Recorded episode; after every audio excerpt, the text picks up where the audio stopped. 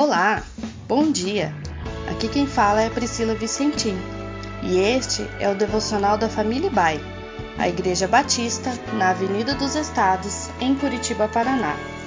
Hoje é terça-feira, dia 20 de dezembro de 2022. Nesta semana especial que antecede o Natal, os temas de nossas meditações estão baseados nos hinos clássicos cantados no Natal. Hoje é o hino 28 do cantor cristão. Nasceu o Redentor.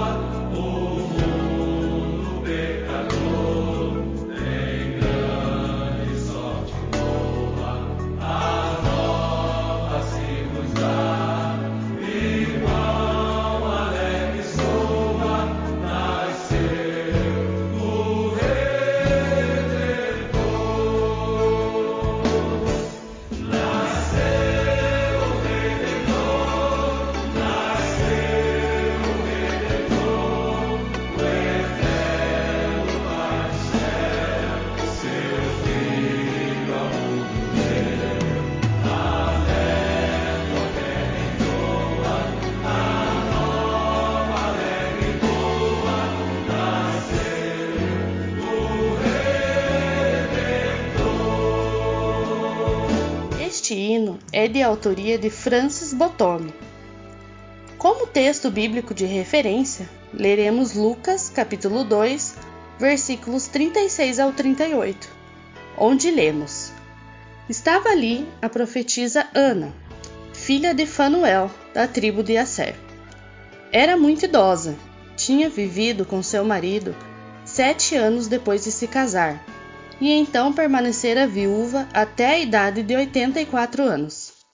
Nunca deixava o templo, adorava a Deus jejuando e orando dia e noite. Tendo chegado ali naquele exato momento, deu graças a Deus e falava a respeito do menino a todos os que esperavam a redenção de Jerusalém. Embora Jesus nunca seja chamado com o título de Redentor no Novo Testamento, ele é apresentado como aquele que veio da parte de Deus Pai para nos oferecer a redenção por meio do seu sangue.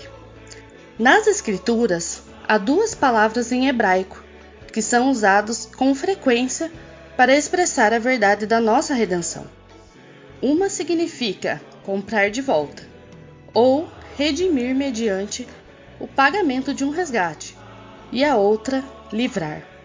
Já no Novo Testamento, há apenas uma palavra grega, mas ela compreende os significados de ambas as palavras hebraicas, com este sentido de livrar aquele por quem se pagou um resgate.